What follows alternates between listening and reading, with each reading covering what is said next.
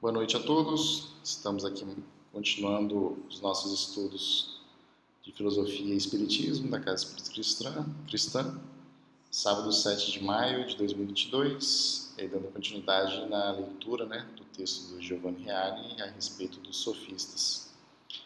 E até o momento né, chegou, discutimos a parte mais histórica né, dos últimos dois estudos, né, as principais características dos sofistas, né, os grupos também dos sofistas. E hoje a gente entra na parte do texto que, que aborda aí os, os mestres, né, os, primeiros, os primeiros grupos dos sofistas, né, Protágoras, Górgias e Pródigo. O pessoal quer comentar alguma coisa antes, previamente? Beleza, vou iniciar aqui a leitura então do, do texto. Protágoras de Abdera, nascido entre 491 e, 800, e 481 a.C., foi o fundador do relativismo ocidental, que ele expressou na célebre fórmula o homem é a medida de todas as coisas. Com isso, entendendo que não existe critério absoluto para julgar o verdadeiro e o falso, o bem e o mal, mas que cada homem julga conforme o próprio modo de ver as coisas. Para cada tese, é, portanto, possível trazer à baila argumentos a favor e contra. Né? Antilogia. E, por conseguinte, é possível, com técnica apropriada, da qual Protágoras se dizia mestre, tornar mais forte o argumento mais fraco. Nisso, justamente, consistia a virtude, ou seja, a habilidade do homem Assim, o verdadeiro e o falso, o bem e o mal perdem qualquer determinação absoluta.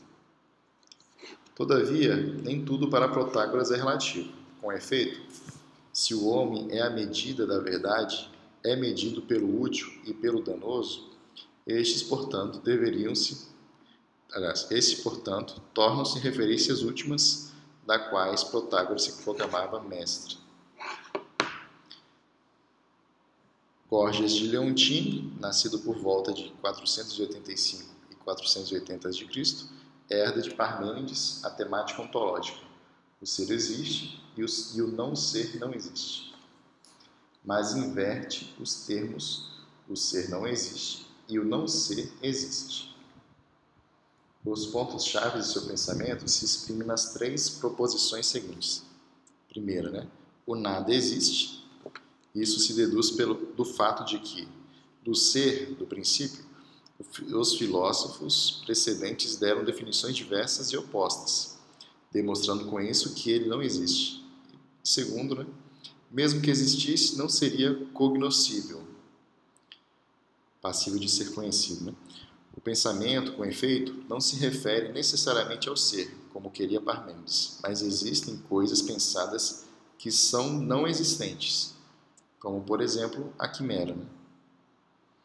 Terceiro, mesmo que fosse pensável, o ser não seria exprimível.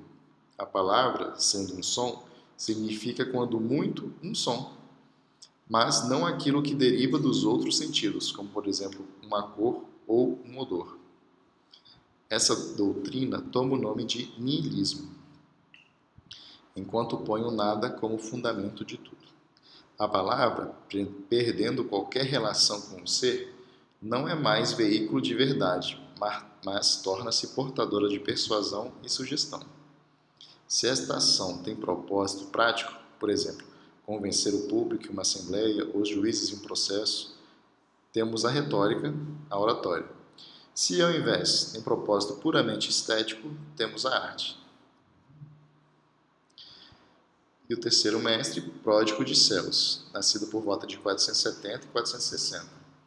Tornou-se célebre pela descoberta da técnica da sinonímia, ou seja, das pesquisas de termos sinônimos e das diferentes nuances de seus significados. Esta permitia elaborar discursos sutis e convincentes nos debates públicos e nas assembleias retomou o utilitarismo de Protágoras, ilustrando em uma reinterpretação do mito de Hércules na Encruzilhada, que se tornou muito célebre. Aqui o destaque para interessante, o homem medido a gente vai falar. É, Lá em Protágoras, o interessante é Gorgias. Primeiro, o nihilismo, né? Primeira vez que isso. Primeira vez que isso vem, aparece. Né? O nada. O nada como significando alguma coisa na existência. Tá? Até então, o ser é e o não ser não é. Era impossível não ser ser. E aí ele já, ele já modifica a visão. Ele já modifica essa visão. Não, nada representa assim. E como é que é o nada? Como é que é isso? E mesmo que fosse exprimível, o ser não seria, mesmo que fosse pensado, o ser não seria exprimível. A palavra sendo um som significa quando muito um som. Então, é, levar o nihilismo a todas as suas consequências. Né? O que eu falo com uma palavra, eu represento uma coisa. Essa palavra para você pode ter outro sentido. Então, a representação do ser de algo, de uma palavra, mesa, cadeira, só um exemplo, né? Pode para mim ser uma coisa, para você ser outra. Então, eu levo esse, eu levo e a palavra não significa nada mais do que isso, então somente um som, destituída de toda, toda uma relação. E para que, que eu quero isso? Ah, para minha retórica. Para minha retórica, o meu argumento. Para eu tornar o meu argumento válido, modificando o conceito da palavra. Então, a arte de manipular a palavra, o conceito, para que eu possa manipular a minha retórica, para que eu possa convencer os outros. Então, eles levam isso ao, ao extremo.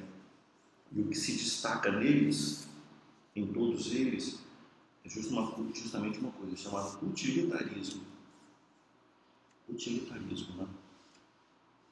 Na moral não existe o certo do errado, existe o útil e o danoso. Então, essa é a moral utilitária, né? É o comportamento daquele que as coisas são úteis para o seu aproveitamento. Entende? As coisas são úteis para o meu aproveitamento. Essa é a minha forma de moral. Então, eu vivo e me comporto de forma que as coisas e as pessoas sejam úteis ao meu propósito. Eu não tenho uma norma absoluta. Não é? O homem é a medida de todas as coisas. Acabou a norma absoluta. Então vivemos aqui. E aí vai entrar nesse argumento da questão do. Mas vem cá, qual a norma então? Vai ser o último danoso na norma. Não é? O que, que vai reger no homem? Final das contas, o último danoso. Essa vai ser a norma absoluta. Que não era absoluto se torna absoluto. Né? Isso é que é interessante para a nossa reflexão. Por que, que eu falei no começo que e a cabeça de André vai a mil. Por que, que eu falei no começo que esse cara é fenomenal? Não pelo que ele diz.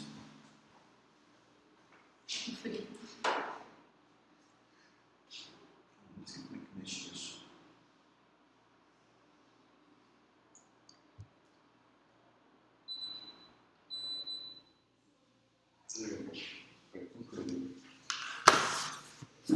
que eu achei interessante é que realmente né, quando entra no relativismo, né, por onde você se baseia, né?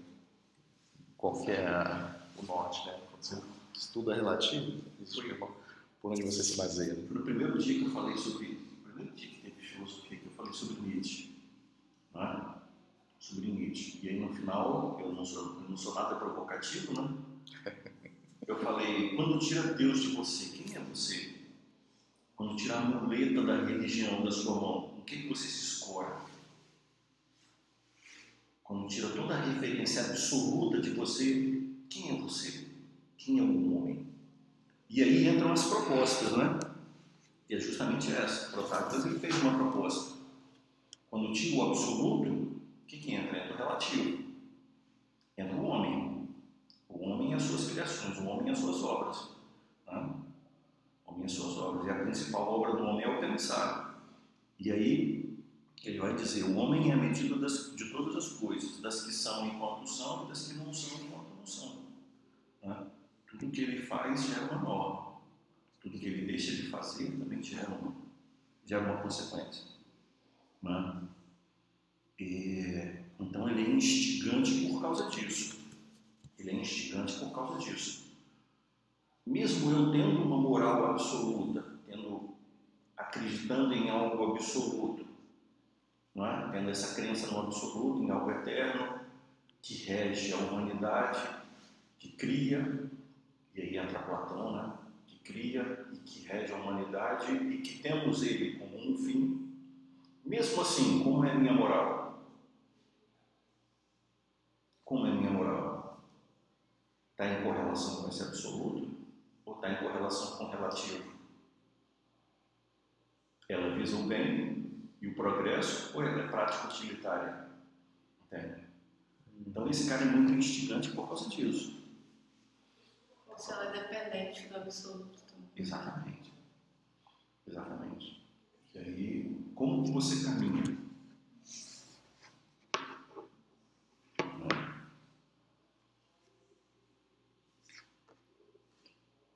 E aí a gente tem alguns comportamentos, né? Algumas pessoas que, e aí entra as contradições, algumas pessoas que acreditam no absoluto e na moral absoluta, mas o comportamento é como se o homem fosse a medida de todas as coisas, né? Sim. Acho interessante que nessa introdução tá, ele também acaba apresentando para a gente né, algumas, alguns pontos, né, algumas palavras assim que a gente já teve em outros, em outros estudos, né? Do nada existir, né? O que, que, é, o, que, que é o nada? Né? E mesmo que existisse, né, seria, não seria cognoscível, né? Exatamente. Que daí tem essa questão assim da Aí eu entro num. de estar muito fora, né? Ou de estar muito distante, né? Tal, talvez não seja nenhum ponto assim de aqui deu a entender que não seria nenhum ponto ainda de negar o absoluto, né? Mas, Mas é, um, de- de- é um agnosticismo. É. É um agnosticismo. É impossível ao homem conhecer o absoluto. Mais um ponto para nossa, mais um ponto para reflexão desses caras. E outra coisa, olha só, o interessante nesse começo. É, tornar nisso justamente é possível com uma técnica apropriada da qual Protágoras se dizia mestre tornar mais forte o argumento mais fraco. Nisso justamente consistia a virtude, ou seja, a habilidade do homem. Entende? Então, até mesmo a virtude é uma criação do homem. Até mesmo a virtude é uma medida do homem. Não existe a virtude absoluta. Prudência, Platão, prudência, justiça, temperança.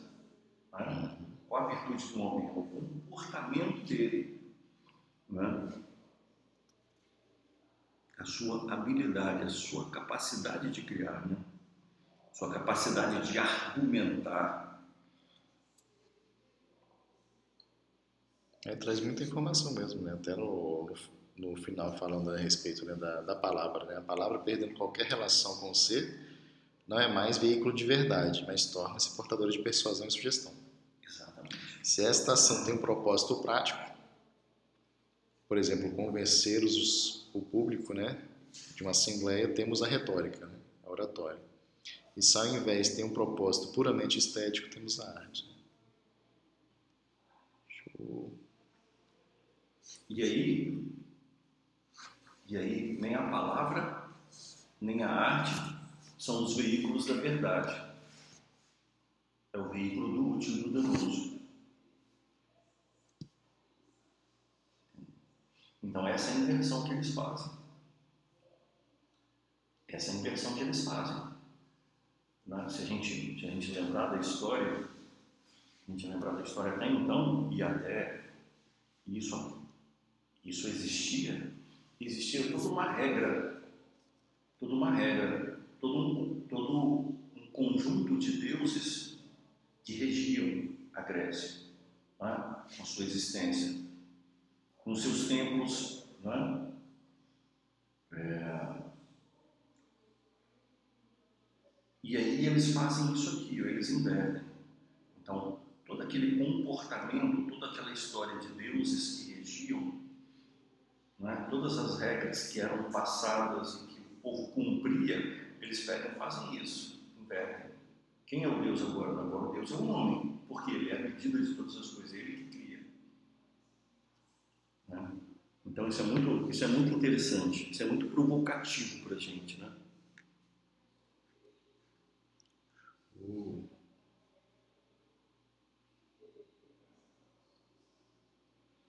É até essa arte da sinonímia, né? Também lá com pródigo, né? Eu achei isso bem. Cada palavra vai ter uma determinada intensidade, né? Exato. E aí Você pode trabalhar a representação da palavra né, para poder convencer no discurso.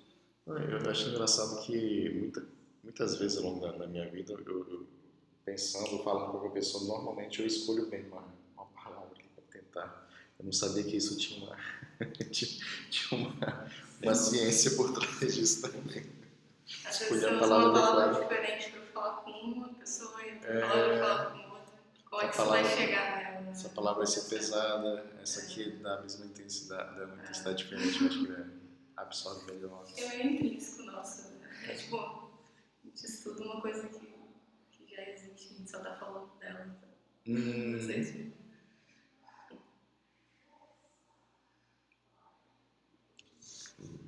doido. Vou ler então Protágoras aqui, né? Protágoras, o homem é a medida de todas as coisas. O mais famoso e celebrado surfista foi Protágoras, nascido em Abdera na década de 491 e 481 a.C. e, e morreu pelos fins do século. Viajou por toda a Grécia e esteve em Atenas várias vezes, onde alcançou grande sucesso. Também foi muito apreciado pelos políticos.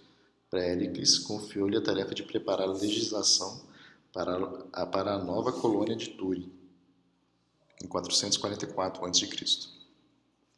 As antilogias constituem sua principal obra, da qual nos chegaram apenas testemunhos.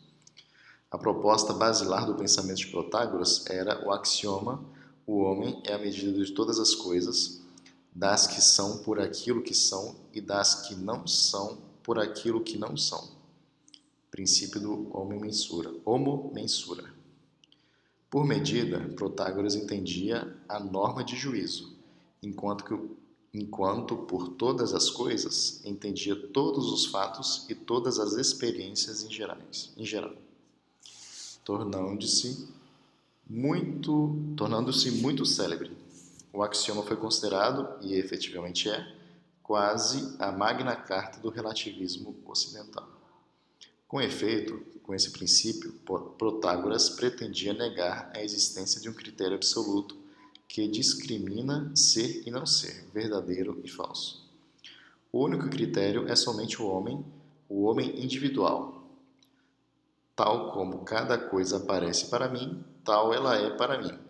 Tal como aparece para ti, tal é para ti. Este vento que está soprando, por exemplo, é frio ou quente? Segundo o critério de Protágoras, a resposta é a seguinte: para quem está com frio, é frio. Para quem não está, não é.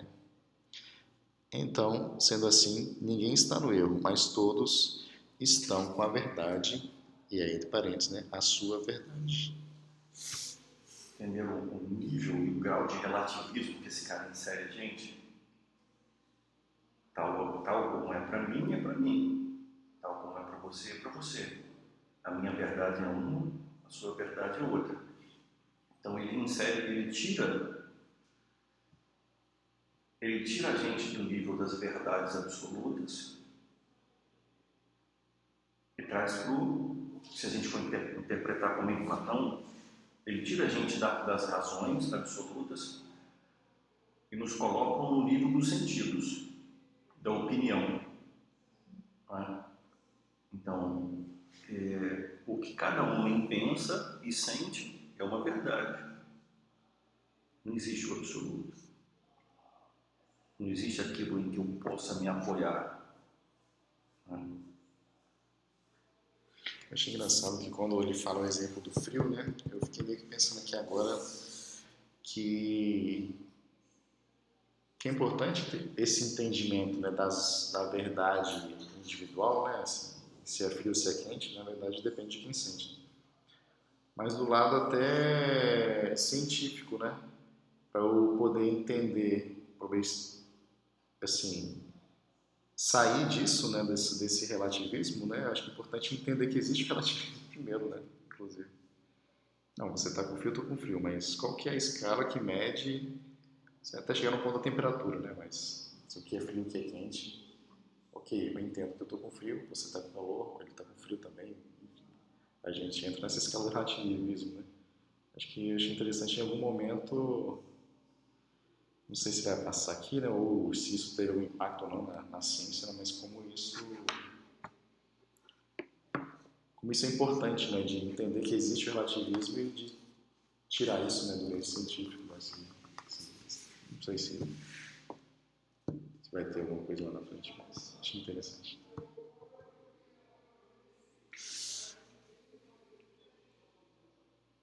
Até onde o relativismo deixa de existir né, a partir mesmo da própria experiência. Né?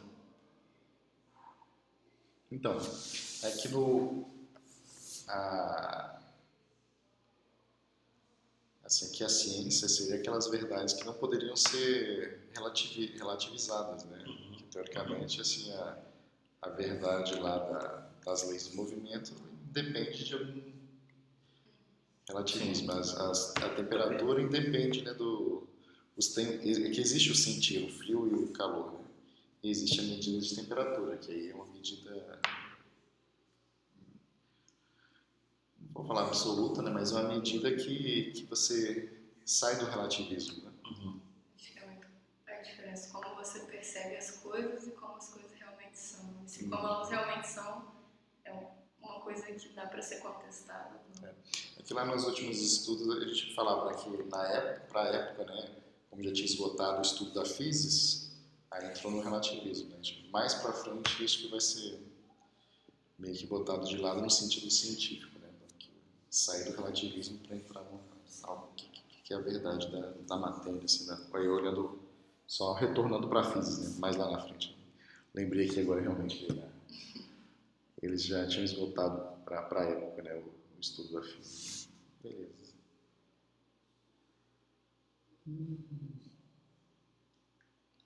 E eu achei interessante também quando ele fala do. ele explica um pouco melhor né, o, que, que significa a medida né, e o que significa todas as coisas. Né?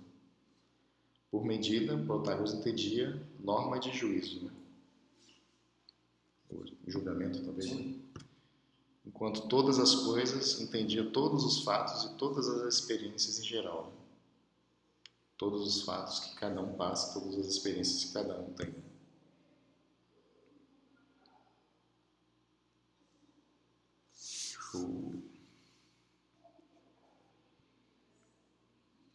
Continuar aqui a leitura então.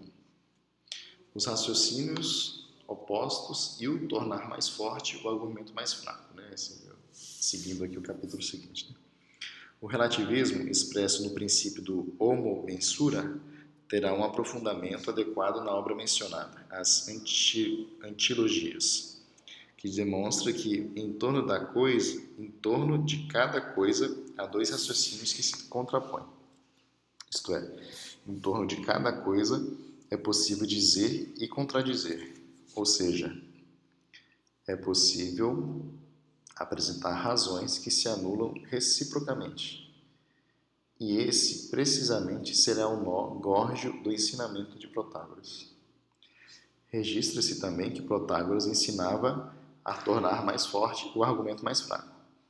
O que não quer dizer que Protágoras ensinasse a injustiça e a iniquidade contra a, contra a justiça e a retidão, mas simplesmente que ele ensinava os modos como técnica e metodologicamente era possível sustentar e levar à vitória o argumento que, em determinadas circunstâncias, poderia ser o mais fraco da discussão, e aí qualquer que fosse o conteúdo em exame. A virtude que Protágoras ensinava era exatamente essa habilidade de saber fazer prevalecer qualquer ponto de vista sobre a opinião oposta. O sucesso de seus ensinamentos deriva do fato de que, fortalecidos com essa habilidade, os jovens consideravam que poderiam fazer carreira nas assembleias, nos tribunais e na vida política. E aí entra, entra Platão nessa, nessa, nessa história, né? Porque quando ele fala que, não quer dizer que Protágoras ensinasse injustiça, não. E segundo Platão, ele era até uma boa pessoa. Não é? Até uma boa pessoa. Uma boa pessoa. até que. É, dizer que era boa pessoa. E a grande questão é que os posteriores a ele pegaram esse, essa antilogia, essas contra, essa arte de você achar uma contra-razão e o utilitarismo dele e levaram às extremas consequências. E só destacando que a virtude para Protágoras é justamente a habilidade e a razão do homem. Essa é a virtude. Né? A habilidade e a razão do homem, de encontrar, é, de encontrar essas medidas e de criar, na verdade, essas medidas. Né?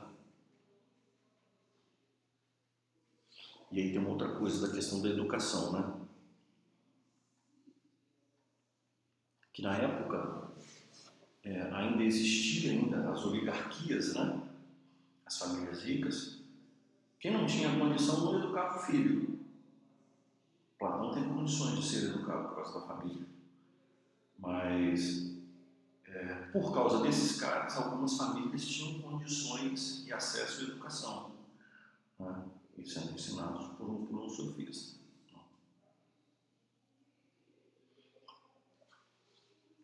É, acho que acaba explicando um pouco melhor até o lado do, desses raciocínios opostos. Né?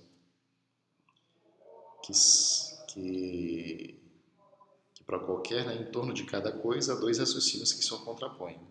Uhum. Ou seja, é possível apresentar razões, razões né, que se anulam reciprocamente, né? Sempre tem como se fosse duas versões de um fato, né? Sempre haveriam duas duas histórias a serem contadas para aquela mesma experiência, né? E aí nessa nessa nesses dois raciocínios relativos aqui de, em que lado está o indivíduo, né? Para o lado que ele quer fortalecer essa visão.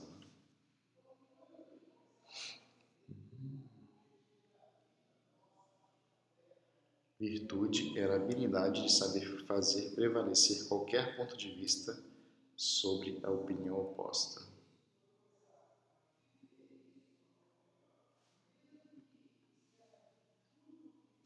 É como se ele, a virtude trabalhasse o indivíduo, né? a visão do indivíduo. Retórica. E para trabalhar é uma coisa bem interessante, né? Isso, na verdade, educava o homem, né? Porque se ele te ensinava a arte da antilogia, né, de você, não da antilogia, mas de você encontrar as razões e as contrarrazões, de você perceber que para todo argumento tem um contra-argumento, e que para eu encontrar isso eu teria que ter domínio sobre as palavras, e para eu conseguir ter o domínio para as palavras, das palavras, eu teria que saber o significado dela ter condições em determinados momentos de modificar esse significado da palavra para utilizar no meu argumento, então você trabalhava a razão do cara no nível mais, né? no nível bem, bem, bem, bem profundo, né?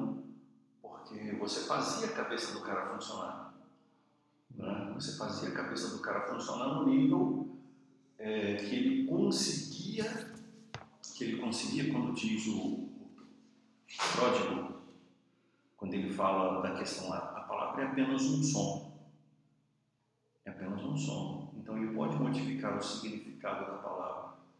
Então, na verdade, os sofistas educavam o homem mesmo, né? Educavam. Para o utilitarismo? Para o utilitarismo. Mas eles serviram de professores e trabalhavam essa retórica num nível bem profundo, né? Inclusive do significado das palavras. Né?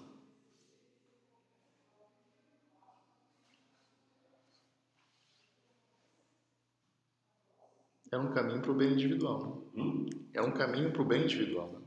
Exatamente. Fez o bem fez?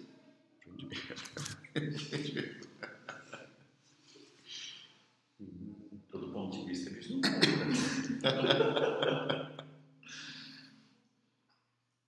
Isso aqui é.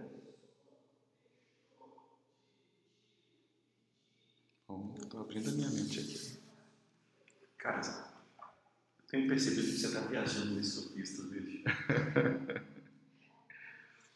É que o lado do relativismo me atrai muito. E aí, de, de, de saber que não existem pontos de vista únicos, né? Então, eu fico muito instigado quando tem o outro lado, né? Quando eu consigo enxergar o outro lado. Né? A gente sempre. Toda norma que foi passada, pelo menos para a maioria das pessoas, é uma norma de comportamento baseada no comportamento religioso, numa atitude religiosa que num país como o Brasil não deixa de, de escapar de ser católico ou evangélico, é? e você é criado dessa forma, com a norma absoluta. E quando você se depara com essas coisas, cara, isso instiga a cabeça da gente. Não, e o, assim, né? em discussões corriqueiras né, que uhum. a, gente, a gente apresenta, eu consigo enxergar assim, né? Cada um está querendo vencer a discussão. Né? Cada um está querendo fortalecer o ponto de vista.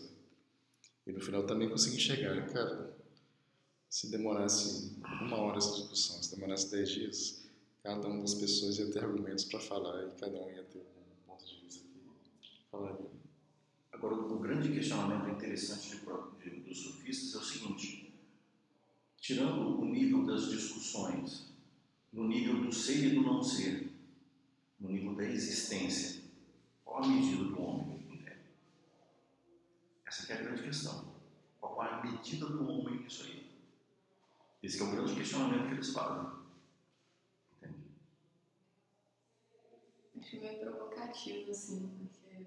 Sabe, pelo menos essa parte que ele fala de virtude, eu acho que a gente acaba tendo muito esse conceito de virtude como uma coisa muito pro outro. E ali ele meio que fala virtude como se fosse assim, não, é você ter a razão, é você convencer o outro de que você tá certo. Você dá um nó na minha cabeça de como assim? A vida inteira eu aprendi que virtude na verdade é algo que eu vou fazer em benefício da comunidade. E aí entra ele falando, não, em benefício de você ganhar um argumento. Mas aí já veio outro pensamento na cabeça, pode ser um argumento que vai ser em benefício da comunidade também.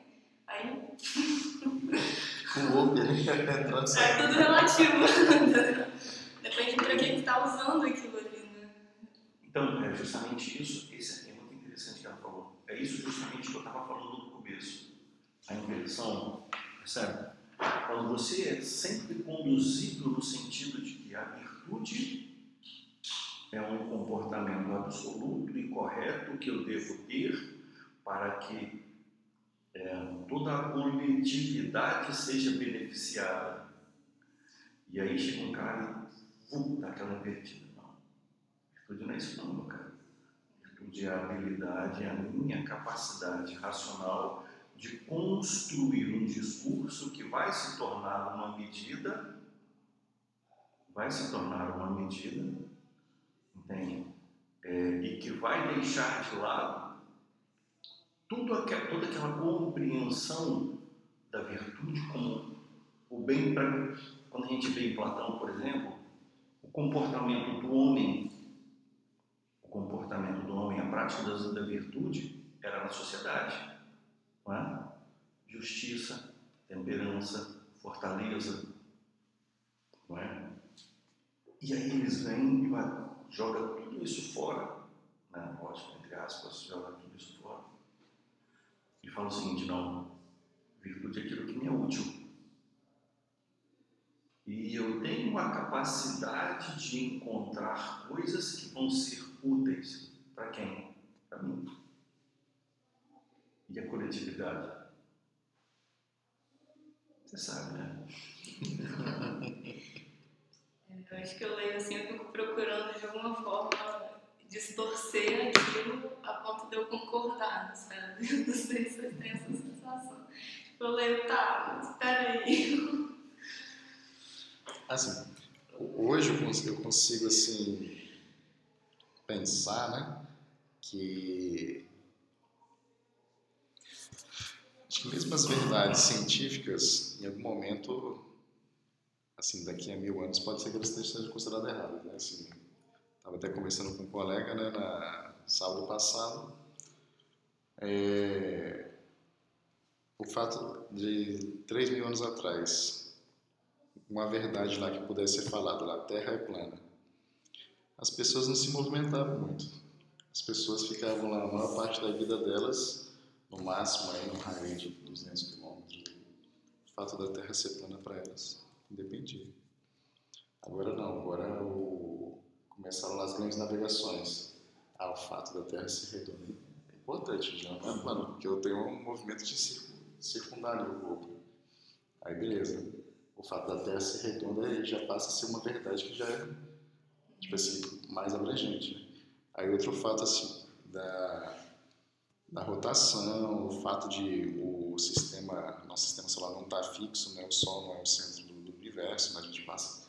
Aí assim, o lado assim mais do satélite, do conhecimento montes, que hoje assim, GPS pra gente é o nosso dia a dia, né? Então assim, fato de que a Terra é redonda, assim, é o que já nasce entendendo e aceitando isso, inclusive. E, então, hoje que a gente entende como verdade, lá, lá na frente, mesmo sendo científico, né, pode ser que não seja tão. Então, assim. Né? E aí, eu. Acho que quando tem algumas questões mais profundas, é difícil da gente falar que não é verdade alguma coisa ou falar que é verdade alguma coisa. Acho nesse sentido que eu acho interessante o relativismo, é. de entender o ponto de vista dos outros. Aqui, essa questão que você está falando, né, no próximo... Ah, vamos lá então. No próximo aqui, utilitarismo de Protágoras.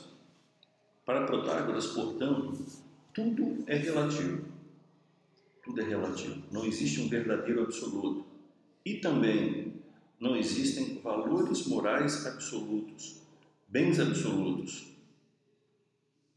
Existe, entretanto, algo que é mais útil, mais conveniente e, portanto, mais oportuno. Né? Aí é difícil a gente pensar que ah, ah, um conceito de temperança e justiça e fortaleza não seja algo absoluto, né? E que muda. E que o que me é, me é mais útil, logo para mim, me é mais virtuoso, né? e a virtuosidade vai ser a habilidade de colocar o meu ponto de vista como verdadeiro. Isso é muito interessante. E aí entra o caráter utilitário da coisa. Né? A minha habilidade de colocar a minha visão como a mais útil e a mais proveitosa. E a habilidade de convencer todo mundo. Uhum. Sabendo convencer também os outros a reconhecê-lo né? pô-lo em prática. Né? O sábio é aquele que reconhece ser relativo mais útil, mais conveniente, mais oportuno, sabendo convencer aqueles outros e reconhecer e pô-lo na prática.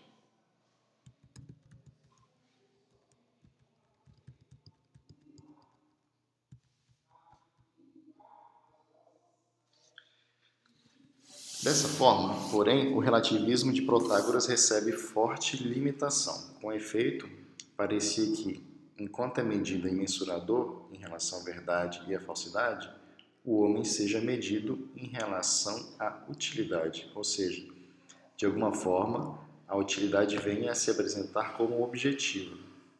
Em suma, pareceria que para Protágoras o bem e o mal seriam respectivamente o útil e danoso, e o melhor e o pior seriam o mais útil ou e o mais danoso. Entretanto, com base em tudo que, que nos foi legado de sua teoria, está claro que Protágoras não soube dizer em que, em que bases e em que fundamentos os sofistas possam reconhecer tal útil sociopolítico.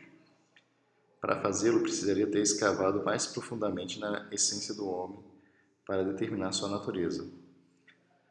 Mas, historicamente, essa tarefa caberá a Sócrates.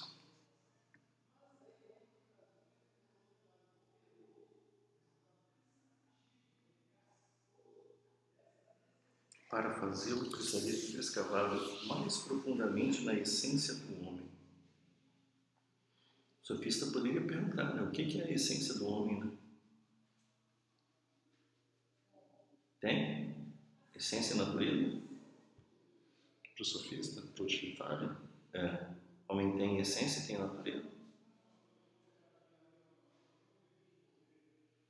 Essa é a grande pergunta, né? Parece uma essência meio egocêntrica. Hã? Pelo que ele fala, parece uma essência meio egocêntrica. Que, o que rege é o, o prático utilitário, né? Para eu acreditar numa essência e numa natureza, eu preciso acreditar em alguma coisa que está para além disso aqui. Essência e natureza Essência como conceito metafísico, né? Exatamente. Algo estável e absoluto. O homem é homem onde quer que ele esteja. E vai ser homem através dos tempos, independente de lugar e tempo. Então, é um conceito que está para além do que é relativo.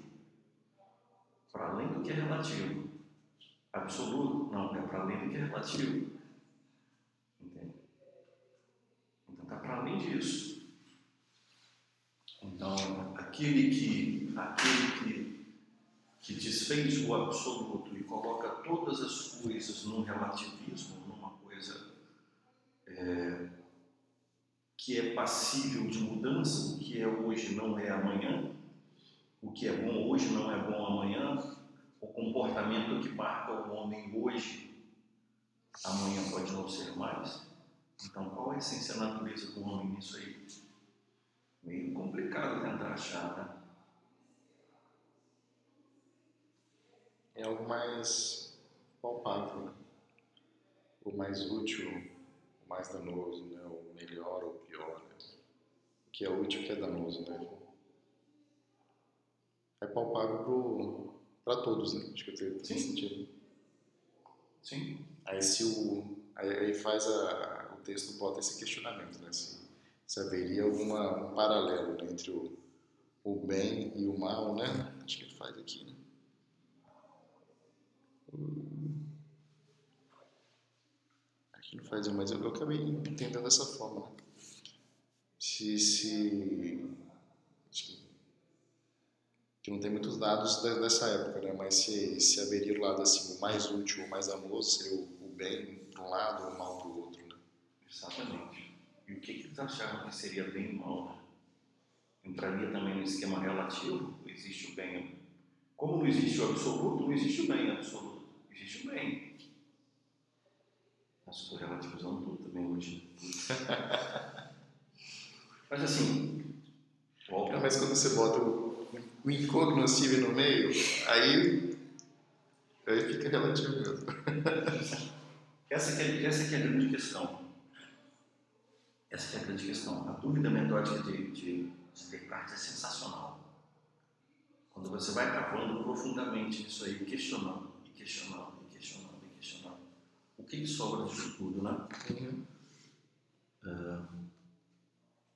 Para Descartes, eu não penso, logo existo, né? Então, a razão era o fundamento da existência do homem. O homem ser racional era a prova de que ele existia. E era o fundamento da existência. E aí, quando a gente transporta essa coisa pro, não só para a razão, mas também esses questionamentos para virtudes, isso é interessante para a gente, né? Como é que o fundamento disso tudo? Entende? Como é que o fundamento para mim a minha vida? Né? Em que bases eu existo? Em que bases eu existo? De que forma eu vivo? Como é a relação absoluto relativa na minha vida? E aí entra aquela coisa que no começo, né? Às vezes eu posso até acreditar, mas é tão somente uma crença. Uhum. Existe um, um abismo entre a crença e a realidade na minha, na minha vida, né? Aí entra a, a questão no final que ele fala da a tarefa de Sócrates e, Platão, é justamente isso aí, né? Sócrates e Platão é justamente isso aí. Foi a forma que a humanidade trouxe e disse o seguinte: olha só, não, não é por aí não. Não é por aí não. Existem, existe o absoluto. E existem comportamentos que são absolutos. Justiça é justiça, ontem, hoje e amanhã. Temperança é temperança, ontem, hoje e amanhã. Fortaleza é fortaleza, ontem, hoje e amanhã. Eu posso até, as verdades científicas podem até mudar e cair. Mas justiça é justiça, temperança é temperança, fortaleza é fortaleza. A virtude é sempre a mesma, interpassa a humanidade. Não é?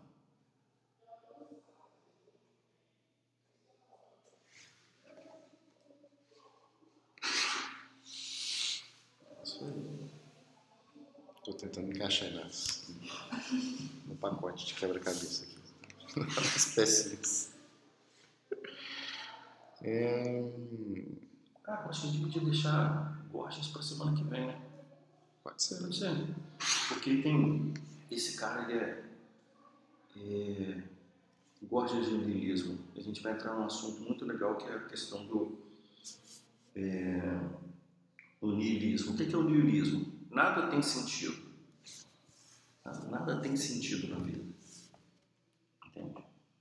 O não ser é a realidade. A ausência de sentido é a realidade. Então tudo é acaso. Quem ordena é o homem. A medida é o homem. É ele que ordena. Então tudo que existe é sem sentido a não ser que exista a mente do homem para ordenar. Isso foi o que eu entendi. É o Gorgias, que, na introdução, que, que entra né, com mesmo que existisse, não seria cognoscível. Exatamente. Então, todo o sentido é dado pelo homem. Todo o sentido é dado é? pelos juízos que o homem formula e cria.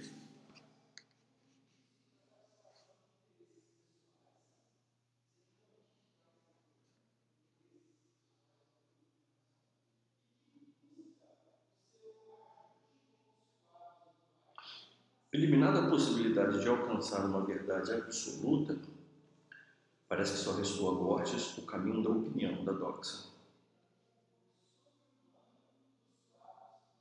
Procure então um terceiro caminho, o da razão que se, ilumina, se limita a iluminar os fatos, circunstâncias e situações da vida dos homens e das cidades, na sua concretude. É o homem que dá o sentido é a razão que ilumina a vida, porque todo o resto é sem sentido.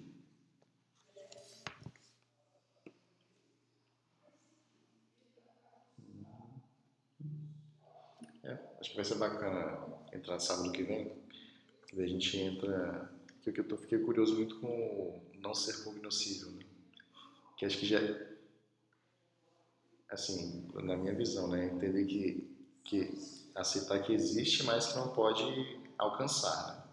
pode entender, não pode aprender. E é o que sobra é a convivência aqui, né? Assim, os fatos. É. O que, que existe? São os fatos. E mesmo eles são sem sentido se não existe a razão e o homem que entra. Porque senão seriam só acasos acontecendo. Para interpretar os fatos da acontecendo.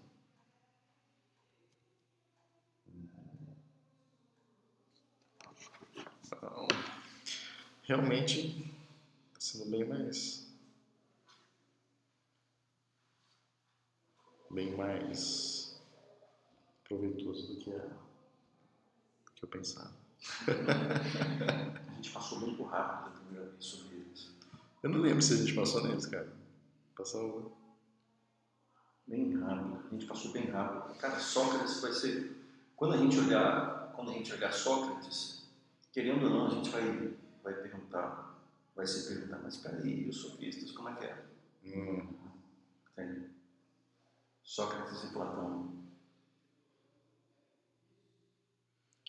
Show. Vamos dar um pause então? A gente continua sábado que vem? Beleza. Isso a gente conseguiu porque estamos só nós três, porque se tivesse mais gente, a gente não conseguia não. É um investigante o assunto. Sim, com É um investigante.